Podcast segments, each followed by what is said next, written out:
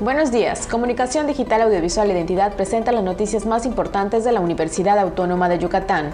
Este martes 25 de junio se espera un clima con una máxima de 38 grados y una mínima de 24 grados.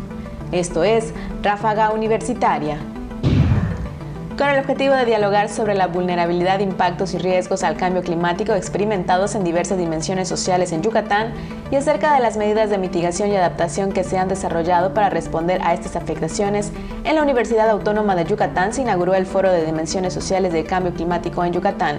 Considerado el primer evento en su tipo, el foro congrega a representantes nacionales, estatales y locales de la academia, el sector gubernamental, empresarial y sociedad civil.